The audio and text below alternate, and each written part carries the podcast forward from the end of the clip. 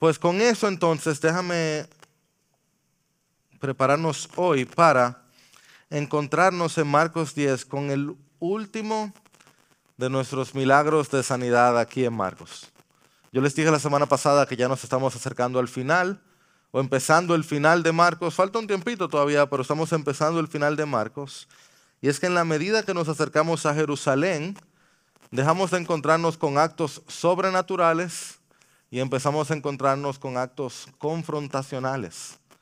Porque ya Jesús deja de estar con sus multitudes y deja de estar tanto con los discípulos de cerca y se encuentra mucho con sus enemigos. Y los enemigos de Jesús, déjame decirte, por fuera puede que sean algunos diferentes, pero siempre tienen el mismo corazón.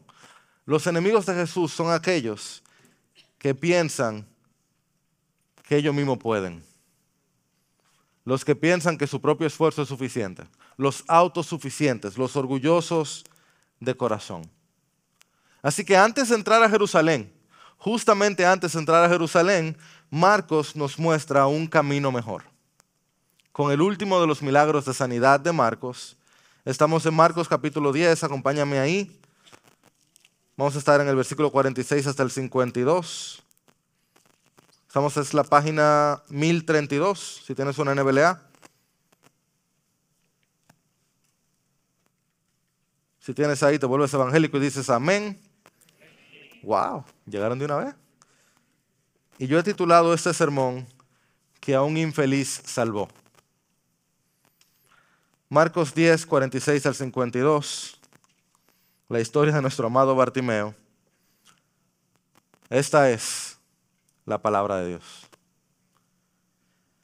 Entonces llegaron a Jericó, y cuando él salía de Jericó con sus discípulos y una gran multitud, un mendigo ciego llamado Bartimeo, el hijo de Timeo, estaba sentado junto al camino cuando oyó que era Jesús el Nazareno, comenzó a gritar y a decir, Jesús, hijo de David, ten misericordia de mí. Y muchos lo reprendían para que se callara. Pero él gritaba mucho más, Hijo de David, ten misericordia de mí. Jesús se detuvo y dijo, llámenlo. Y llamaron al ciego diciéndole, anímate, levántate que te llama. Arrojando su manto, se levantó de un salto y fue a Jesús. Y dirigiéndose a él, Jesús le preguntó, ¿qué deseas que haga por ti? Y el ciego le respondió, Raboní, que recobre la vista. Vete, tu fe te ha sanado, le dijo Jesús. Al instante, el ciego recobró la vista y lo seguía por el camino. Que el Señor bendiga su palabra. Dios, este es tu pueblo y aquí estamos un grupo de, si no estamos ciegos, sin duda hay un grupo de mendigos. Y estamos todos pidiéndote, ten misericordia de nosotros. Aumenta nuestra fe. Visítanos hoy. Anímanos, levántanos y ayúdanos a seguirte por el camino yo te necesito. Abre mis ojos y ayúdame a verte. Si es tu oración, pídeselo también. Abre nuestros ojos, queremos verte. 1992, un rockero italiano llamado Zucchero Fornaciari, perdónenme los que hablan italiano si lo maté, decidió hacer unas audiciones que cambiarían el ritmo de la música para siempre. En esas audiciones él recibió un cassette que envió de inmediato a un cantante que sí conocemos, ese se lo voy a decir bien, Luciano Pavarotti. Luciano Pavarotti recibió este cassette. Un cassette para mis amigos Summers es un asunto cuadrado donde se oye música. No es Siri, es como un asuntito cuadrado. No tengo más que decirle. Imagínate un CD que es un CD. Un asunto donde se oye música. Él se lo envió a Luciano Pavarotti. Y Luciano Pavarotti dijo de este cassette, o de quien cantó en este cassette, que es la voz más hermosa que jamás haya escuchado. De hecho, lo invitó a que fuera quien cantara en su boda y luego su esposa lo invitó a que cantara en el funeral de Pavarotti. Yo me refiero al tan reconocido músico, cantante, escritor, productor, multiinstrumentalista, Andrea Bocelli. A este momento le ha vendido más de 75 millones de copias. Ha recibido tantos premios, Bocelli, que nuestro país lo distinguió con la Orden al Mérito Duarte, Sánchez y Mella. Es la principal distinción que podemos dar y se la dimos a Bocelli en el 2009. Lo que no tenemos que decir cuando hablamos de Bocelli, no hay que decir eso, aunque uno lo sabe, pero no se dice mucho, es que él es ciego. Él nació con un poco de visión en un ojo y la perdió a los 12 años en un incidente con una pelota. Desde esa edad él no puede ver y Bocelli dice que eso no lo limita. Él toca, como dije, diversos instrumentos. Él monta bicicletas, monta caballos. Ya les mencioné todos sus éxitos musicales. De hecho, en un concierto reciente, hace muy poco tiempo, él cantó Sublime Gracia. Y en ese concierto, ese concierto ya tiene 28 millones de vistas. Esos son muchos views. Y Bocelli atribuye y agradece al Señor todos los éxitos que ha podido tener en su vida. Es hermoso escucharlo cantar y hablar. Y luego tú tienes a Bartimeo. Nuestra historia de hoy nos encuentra con un hombre que cada día es supervivencia. Uno, uno que sabe que su vida no es como debería ser. El texto te deja en pocas palabras ver que este hombre apenas puede sobrevivir. Él no tiene éxitos, no tiene gloria humana y sin embargo tiene demasiado que enseñarnos para nosotros hoy. De hecho, tenemos demasiado que ver con este Bartimeo. Marcos lo preparó, Dios lo preparó para hablarnos algunos de nosotros hoy. Creo que lo preparó para ti. Así que esa es nuestra hoja de ruta. Lo tenemos en pantalla. Vamos a ver primero al ciego, luego el Cristo y luego la cura. Y esta es nuestra idea central. Por favor, quédate con esto. Jesús nunca está muy ocupado para aquellos que gritan, ten misericordia de mí. Nunca. El Dios del universo que controla todo por la palabra de su poder, siempre tiene tiempo, no importa dónde Él esté, para alguien que grita, ten misericordia de mí. ¿Están listos? Ok, empecemos entonces viendo a este ciego. La historia del ciego Bartimeo que puede ver más que cualquiera. El versículo 46, están ahí conmigo, dice, llegaron a Jericó y cuando él salía de Jericó con sus discípulos y una gran multitud, un mendigo ciego llamado Bartimeo, hijo de Timeo, estaba sentado junto al camino. Y le doy un poco de contexto. El pasaje nos habla de una ciudad que al sol de hoy tiene el privilegio de ser la ciudad humana más habitada de toda la historia. Jericó sigue siendo hoy la ciudad que tiene más tiempo siendo habitada, depende de cómo lo veas, tiene más de 9.000 años habitada por seres humanos, así dicen.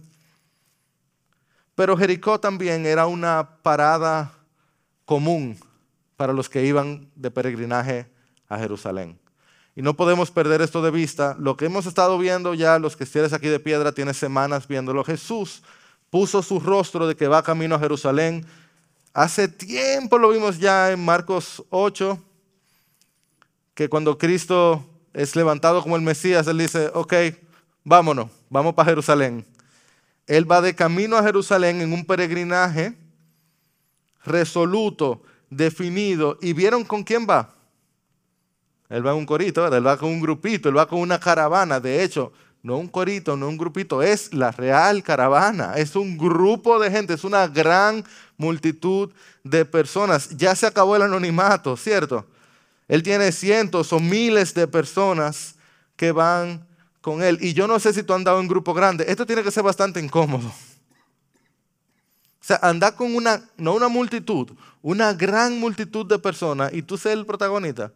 Para algunos de ustedes que son influencers quizás sienten que eso es lo mejor del mundo, pero yo creo que no para nadie. Ese influencer por redes puede funcionar, pero en la vida real tú tienes cientos de personas que están viendo lo que tú haces. Eso como en mi casa cuando Pati y yo estamos comiendo, que están las tres perritas mirándonos. Tú ahí están. Cientos o miles de personas viendo cada movimiento de Jesús. Y en ese momento aparece Bartimeo. Eh, quiz rápido. ¿Cuántas personas tú conoces en la Biblia que fueron sanadas y tienen nombre? Aquí en los evangelios. ¿Mm? Y, también, ¿Mm? y también, ¿Mm? ¿verdad? Lázaro no cuenta, pero no fue sanado, aunque sí, pero no. Solo Bartimeo, ¿verdad? Y la Biblia no es, no es de a lo loco que le escribieron, ¿cierto? El Señor sabe lo que está haciendo. Marcos quiere resaltar a Bartimeo y por eso deja su nombre. Porque Bartimeo no parece el gran prospecto. Tú leíste su descripción, por favor, léeme qué, características yo tengo de él. Hay tres ahí en el versículo 46. Dice que es primero qué? Mendigo, ¿Quién quiere ser un mendigo aquí, así en tu... Digo, algunos... Ah, me dijeron que no puedo... Oigan eso, yo la semana pasada estaba brincando hasta allá, ahora di que no puedo salir de aquí. Eso que la felicidad del pobre dura poco, ¿verdad? Uno... Eh, el, ¿quién, ¿Quién pone en su lista de yo cuando sea grande quiero ser mendigo? O sea, no. Luego dice que es ciego. Y ciego en aquel momento, no ciego hoy. No es como que había braille o perros que te guían. Una sociedad ya preparada para aceptar las dificultades. Nada de eso, nada de eso. Y entonces dice que es, que está dónde? Sentado junto al camino. Figúratelo, o sea, nosotros tenemos personas necesitadas junto al camino, ¿no? Tú lo has visto. Tú estás en una avenida principal y tú te encuentras una gente tirada en la calle. No, sé si lo habías visto, esa es la imagen. Un mendigo ciego tirado en la calle y no cualquier calle, una calle muy transitada. Esa es la imagen que Marcos te está dando. Es como que tú ves cuando tú vas camino a Santiago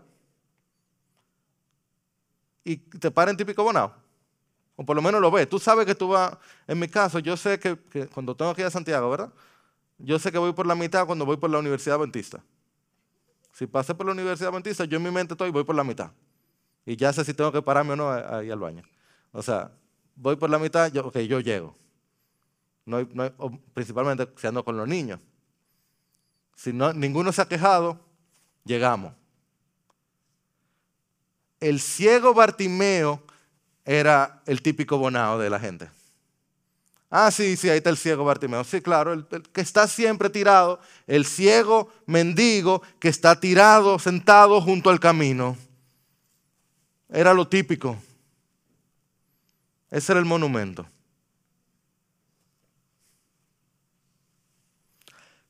¿Qué tú esperas de alguien así?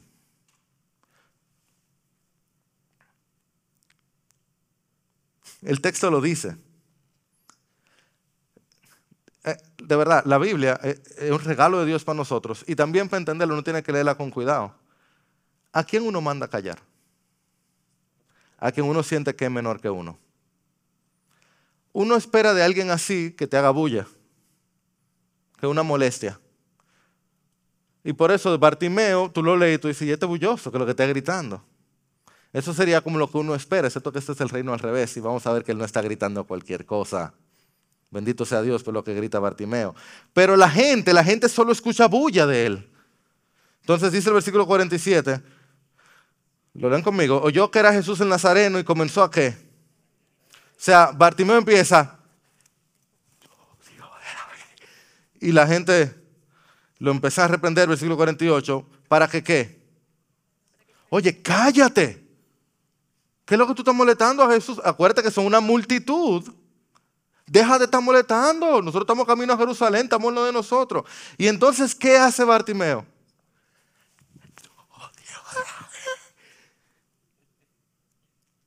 ¿Y qué gritaba? Y te voy a dar un principio de hermenéutica clave, un principio bueno de lectura. De paso, la semana que viene cerramos deleite viendo versículos difíciles de entender. Si les interesa ver versículos difíciles, ya alguien me dijo que va a preguntarme de la bruja de Endor. O sea que empezamos bien, iniciamos bien, deleite. Un principio clave de hermenéutica, de lectura bíblica. Si tú ves una multitud, identifícate con ella. La manera que la Biblia está estructurada, nosotros regularmente siempre creemos ser bueno, ese no eres tú. El malo normalmente eres tú. La multitud siempre eres tú. Siempre. Aquí, un buen principio de lectura bíblica, entonces, identificándote. No te gusta, pero es básico. Normalmente tú te comportas como la multitud. Y te lo digo yo porque también me comporto como la multitud. Míralo aquí. Perdóname, pero es así. Recibe adoración y llega el hermano tarde. Pero ¿por qué no llega más temprano? Sí, está bien, pasa. Hermano, usted puede ponerse en el medio, pero yo llegué más temprano. ¿Por qué yo tengo que pasarme en el medio? Digo, perdón, si tú eres servidor, no llegue tarde, trata de llegar temprano porque no cuenta contigo. Pero si ese hermano llegó tarde, lo mejor que podía hacer era venir en vez de quedarse en la casa. Pero en tu mente tú estás, pero ¿por qué me estás molestando? Yo estoy aquí en mi tiempo de adoración, estoy aquí dando la adoración a Jesús y este hermano que llega tarde. No, nada más me pasa a mí, ¿verdad? A ustedes no le pasa eso, gracias. Ustedes cuando están en adoración, si alguien le interrumpe la adoración, ustedes siguen en adoración igualito. Nadie le afecta. Gloria a Dios por esta iglesia santa, inmaculada y perfecta, como dice la escritura. O tú sacas un tiempo para hacer tu devocional y alguien te llama que necesita un consejo y tú, pero Señor, yo que soy tu hijo y quiero presentarme en adoración delante de ti leer tu palabra, ¿cómo es que alguien viene a interrumpir mi tiempo de oración contigo para pedirme que le hable de ti?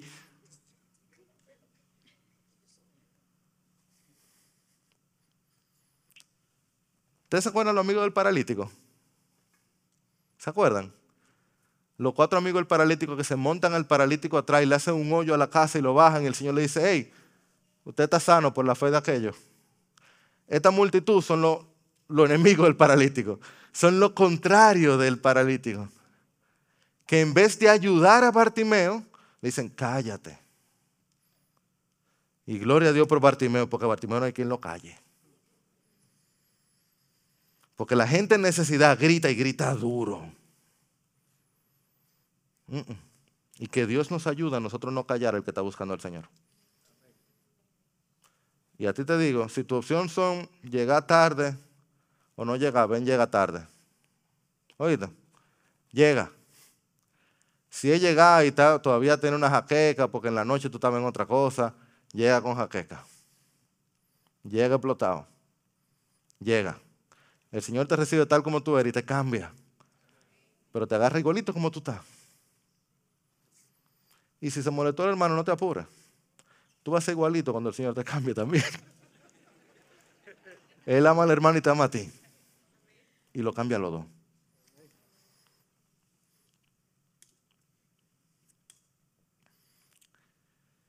Mientras tanto, que el Señor nos vaya dando esa hambre que tenía Bartimeo. Porque cuando uno entiende la condición que uno tiene, tú le das un poquito menos mente a lo que está pasando a los lados. O sea, si uno de verdad entiende que uno tiene hambre, hay dos frases, yo uso un par de frases dominicanas hoy, a tomar del púlpito. Voy a usar dos frases bien dominicanas. La primera es que hambre que espera Artura no es hambre. La segunda es que mal comido no piensa. Este hombre tenía mucha hambre.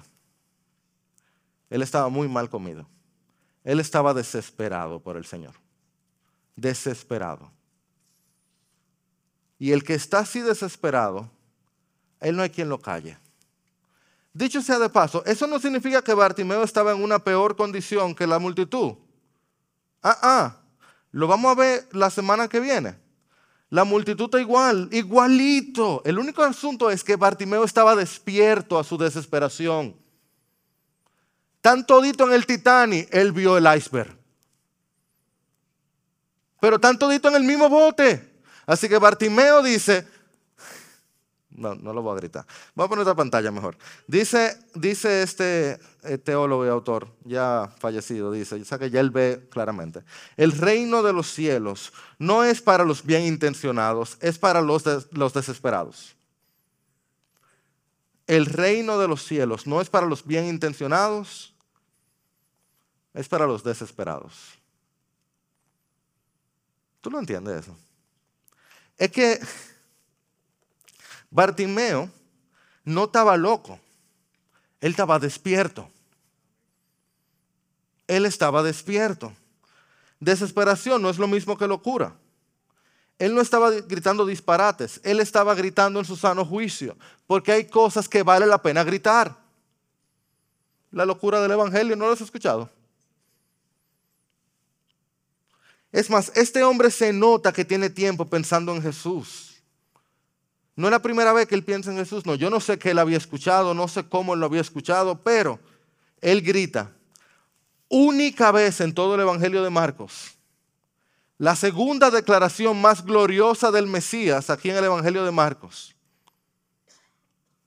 La otra la dice Pedro, que tiene dos años con él. Dice este hombre, Jesús, hijo de David.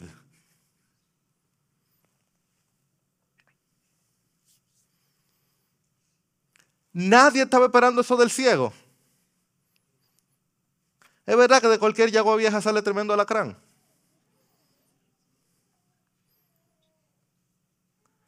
Lo menos que tú podías esperar es que allá en la parada de Jericó iba a salir un teólogo como este. O sea, el hombre agarra y explica que Jesús es el rey eterno prometido en 2 de Samuel 7, el descendiente que se sentaría en el trono de David así calladito tirado en el piso en Jericó. Y la gente lo pasaba por el lado y ni lo veía. Nadie lo veía, seguro no le tiraban nada. Y el hombre ahí, tranquilo. Pero llegó el momento de brillar. Yo imagino a Pedro que le, tenía que estar descendiendo la cabeza.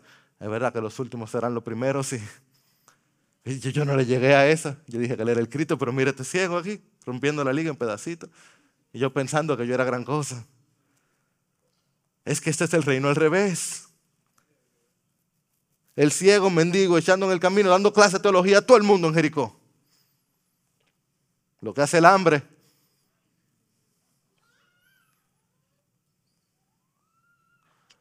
Yo no sé cómo él lo sabía. Lo que él sí estaba claro es que ese podía ser su último chance.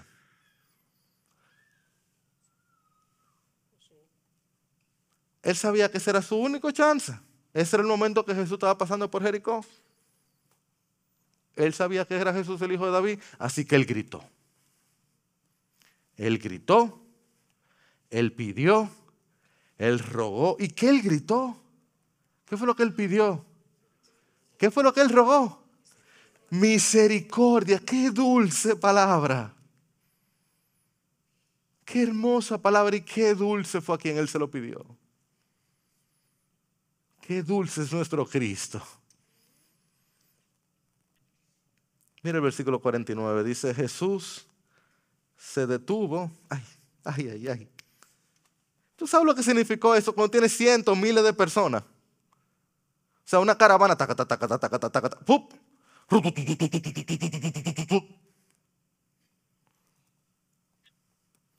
El cambio de planes, yo me imagino el que sea que organizaba la agenda entre los discípulos, maestro, pero el camino está a Jerusalén, tan buen tiempo. Me están llamando. Alguien clamó misericordia. Y dice el versículo, llámenlo. Y me encanta cómo son las multitudes, porque estaban, cállese, cállese, cállese, hasta que vieron que Jesús estaba en él. Y de pronto, ¡hey! ¡Anímate! ¡Levántate! ¡Te llaman! Así somos tú y yo. Nadie le iba al escogido hasta que empezó a ganar. Mira a nuestro maestro, este es nuestro Jesús. Iba a Jerusalén y se detuvo. Sus ojos puestos en la voluntad del Padre y se detuvo. Miles necesitando de él y se detuvo. Por uno, por el ciego, el mendigo tirado en el camino. ¿Qué le importa? ¿Tú crees que él está mirando por fuera? ¿Tú crees que Él juzga como juzgan los hombres? Total, ¿qué somos nosotros en comparación con el Dios del universo? Todo lo que el Señor recoge es un disparatico. El Señor no anda buscando perlas, anda buscando pecadores que clamen por misericordia. Y había gente gritando, cállate, cállate, cállate. Y el Señor escuchó, me claman. Deténganse. Porque no importa cuán ocupado podía estar, podía estar Jesús, su corazón siempre está atinado, entonado, afinado hacia aquel que clame por él. El universo entero está listo, preparado. Los ángeles enteros están con la fiesta armada para cuando alguien dice, misericordia, ven, que se armó el, el gusto, se armó la fiesta, se armó el party. Se armó.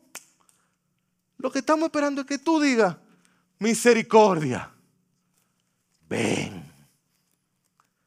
¿Tú puedes creer que tú estás haciendo esperar al Dios del universo?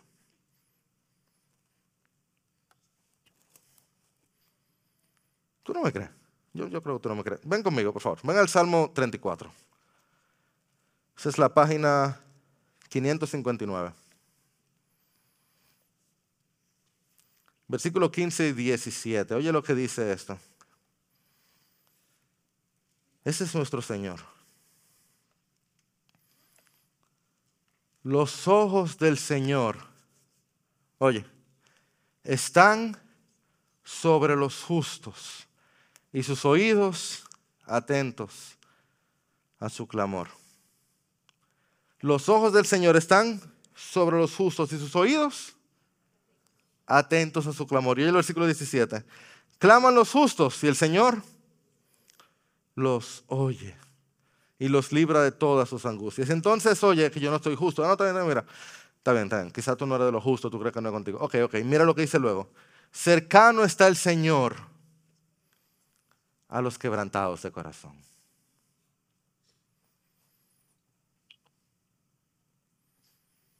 Y salva a los abatidos de espíritu.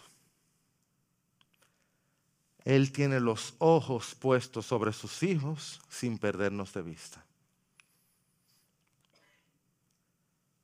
Él había visto a Bartimeo, no importaba cuánto lo mandaran a callar, Jesús estaba escuchando.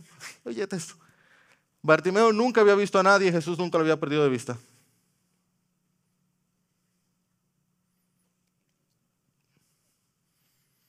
Y sí, Bartimeo tenía el corazón y el espíritu quebrantado, por eso Jesús era el que tenía que sanarlo.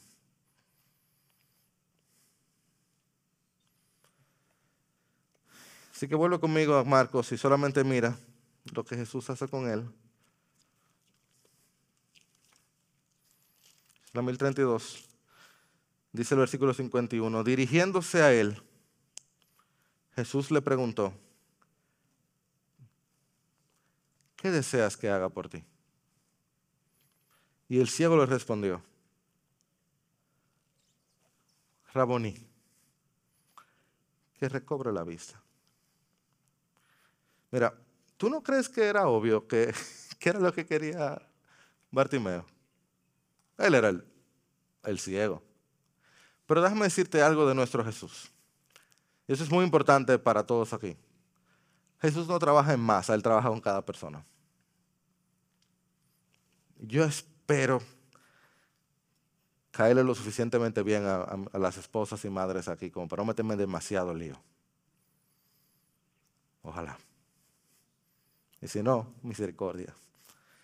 Porque a mí me, yo de verdad las amo. Las esposas o madres vienen y me dicen, pastor, usted tiene que hablar con mi esposo. Usted tiene que hablar con mi hijo. ¿Por qué qué? Digo, si está pasando algo, está pasando algo, claro. Pero usted tiene que hablar con él o con ella. Con él o con... Y yo le digo, es que él, tiene que venir a hablar. Tiene, tiene que ser él. Tiene que ser ella, ella que habla. Porque es que Dios trabaja individualmente con la persona. Él no trabaja en grupo. Nosotros no podemos forzar la decisión del otro. No es que obligando, no es que yo agarro y que, ah, guay, yo voy a. Ah, ah. ¿No vieron cómo el Señor va donde Bartimeo y le pregunta a él, ¿qué tú quieres que yo haga? Él no le manda, dice, no, Bartimeo, tú, Dime tú, ¿qué tú quieres que yo haga? Y ahí Bartimeo tenía la oportunidad de decir, cada vez que alguien te pregunta a ti cómo tú estás, tú tienes ahí la oportunidad. Alguien que te ama, tú tienes la oportunidad de mentir, así todo bien, súper nítido. O tú ahí tienes la oportunidad de dejar que Dios empiece a obrar en ti. ¿Te has dado cuenta de eso? Si no, ahora lo vas a notar. ¿Cómo te sientes cuando mientes? Sí, todo bien, Superman, gracias a Dios. Y entonces te empiezas a sentir un poquito peor, porque estás mintiendo. De hecho, si tú estás aquí ahora, Jesús te está preguntando, ¿qué tú quieres que haga por ti? ¿O tú crees que tú viniste aquí por casualidad?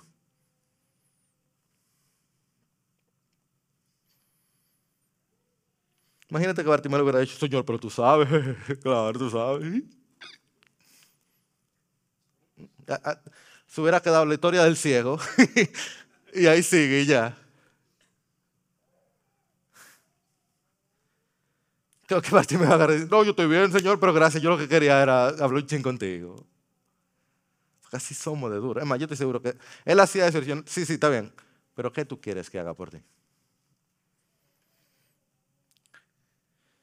Pero lo que vemos ahí es que Bartimeo, ese hombre, te digo, el que, el que entiende su condición no se queda ahí. Bartimeo le dice, ¿lo vieron cómo le dijo? ¿Vieron ahí el 51? El cielo le respondió, Raboní. Si tienes una NBLA más para abajo te le dice, mi maestro. Esta palabra merita un sermón en sí mismo. Solo dos personas llaman hacia Jesús en toda la Biblia. Él le habló al maestro como que él tuviera la vida entera con él. Eh, yo, no lo había hecho, yo creo, si lo hice, lo voy a hacer más. Así le decía Anakin Skywalker a Obi-Wan Kenobi. Mi maestro es como tú le dices a alguien que es que te ha levantado, te ha entrenado, te ha servido. Es que tú eres mi maestro. Es como le hubiera dicho Robin a Batman. Tú eres el mío. El mío. No maestro, mi maestro, el mío cercano. La otra persona que le dice así a Jesús es María Magdalena después de la resurrección. dice, Raboní, porque ya no se estaba esperando ver a Jesús otra vez. O el ciego está diciendo, no, es que, es que ya yo estoy pegado contigo, a mí no hay quien me despegue.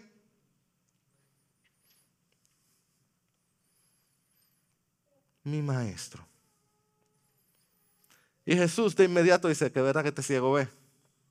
Y le dice en el versículo 52, vete, tu fe te ha sanado. Y al instante el ciego recobró la vista y lo seguía por el camino. Y tú ves lo que pasa cuando uno se abre ante Dios, cuando uno clama por misericordia. Tú ves la diferencia cuando te cierras versus cuando te abres. Tú ves lo que pasa cuando el camello entra por el ojo de la aguja. Porque para los hombres es imposible, pero no para Dios, porque los ojos del Señor están sobre los justos. Y tan pronto tú clamas, Dios oye. ¿Tú crees que es demasiado difícil lo que tú tienes? No, demasiado difícil es ser perdonado de tu pecado y el Señor iba a resolver eso. Lo resolvió en la cruz. Ábrete, clama, grita por misericordia. Él dice, tu fe te salva. No temas, solo cree. Tú puedes creer que lo primero que vio este ciego fue los rostros de su maestro. Fue la misericordia misma por la que él clamaba. Jesús, ten misericordia de nosotros y hazlo hoy. Bendito sea el Hijo de David. Porque yo quiero mostrarte así brevemente, en el tiempo que me queda solo la, la cura, el cambio. ¿Qué, ¿Qué fue lo que pasó aquí? Porque de verdad, de verdad, Marcos fue usado por Dios increíblemente como él diseñó este evangelio. Yo les he comentado ya que este es el último de los milagros de sanidad. ¿Y alguien recuerda los sándwiches de Marcos? Sándwich marciano, ¿recuerdan? No, a ver, Levante la mano para yo saber cómo estoy en la audiencia. Más o menos. Ok. Marcos constantemente hace un sándwich donde él pone la parte más importante en el medio. A través de la repetición, él pone adelante y atrás un evento similar o igual. A veces lo pone en un mismo versículo. O como aquí, pone cuatro capítulos de cosas en el medio. Para que tú te encuentres lo importante allí y tú digas, oh, ¿qué es lo que está pasando? ¿Tú puedes creer que nosotros tenemos como tres meses en un sándwich? Fíjate. Este sándwich empezó con el ciego de Bethsaida. Si tú abres tu Biblia un chimo para atrás, el 822. ¿Se acuerdan del ciego de Bethsaida? Algunos. El sermón le llamamos cuando los hombres parecen árboles. Ese era un ciego que hubo como que darle un empujoncito, porque él veía, pero como que ve. Entonces el Señor le da como un empujoncito para que vea de verdad. Luego de ese ciego, ¿qué pasó? Lo pueden ver en su Biblia ahí. ¿La confesión de quién? Luego de ese ciego, Cristo empieza a mostrar, Marcos empieza a mostrar a Jesús en todo su poder. Jesús exaltado y vemos la transfiguración y la curación de un demonio. Y Jesús allá ribota. Y cada vez que Jesús sube, los discípulos ¿qué hacen? Un disparate. Jesús allá y los discípulos se van de boca. Jesús allá y los discípulos se van de boca. Y hasta tú te encuentras con un primer prospecto de discípulo que tú dices, oye, pero un prospecto de discípulo.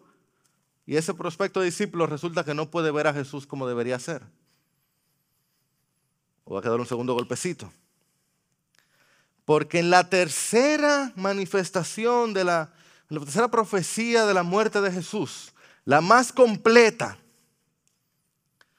Juan y Jacobo, los hijos de Zebedeo, dicen, ok Jesús, sí, yo sé que tú te vas a morir, pero yo quiero estar aquí y yo quiero estar aquí. ¿Se acuerdan?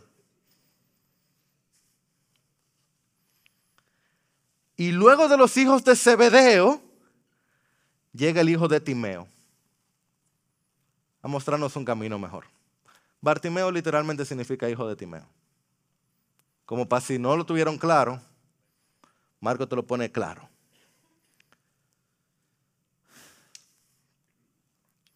Este sándwich es mostrarte un camino mejor. Y entonces, como si todavía no está más claro, el versículo 46, léelo conmigo. ¿Dónde empieza la historia? ¿Dónde estaba el ciego al principio? En Jericó, ¿dónde? ¿Sentado? ¿Dónde termina el ciego en el versículo 52? Siguiendo a Jesús por el camino. Que te salga el oblicher y empiece a seguir a Jesús. Que cuántos golpes que tú vas a necesitar. Que te salga los labios y empiece por el medio. Medio que termina en una cruz. Negándote a ti mismo. Porque en la transfiguración el que estaba en el medio era Jesús. Los otros estaban muertos.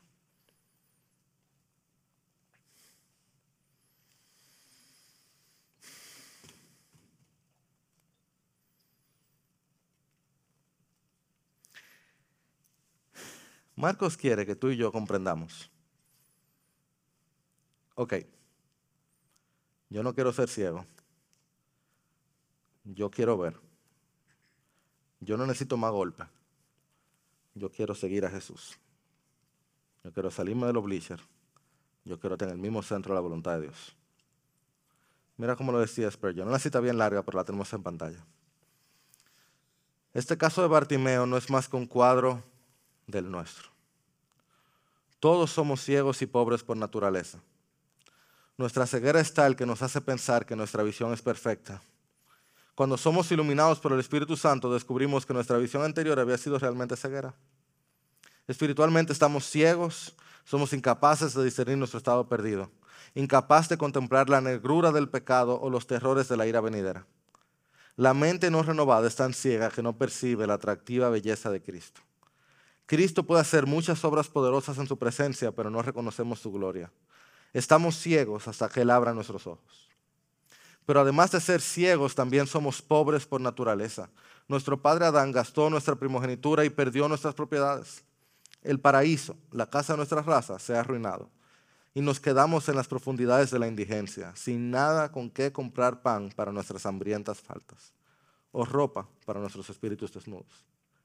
La ceguera y la mendicidad son la suerte de todos los hombres de una manera espiritual. Hasta que Jesús los visite en amor. Que Bartimeo soy yo y Bartimeo eres tú. Hasta Jesús. Que hoy está aquí visitándonos. Que hoy dice, levántate del techo y camina. Ya deja eso y ven. ¿Cómo me levanto? Tres cosas rápidas. Primero, Jesús te llama. Jesús se levantó, perdón, Jesús se detuvo y dijo, llámenlo.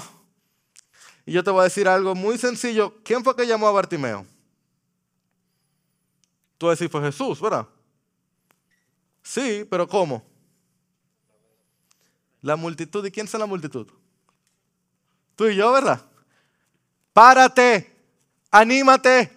Él te llama. Ven. Ven a Jesús. Ven hoy. Deja y ven. Él te llama. Ven.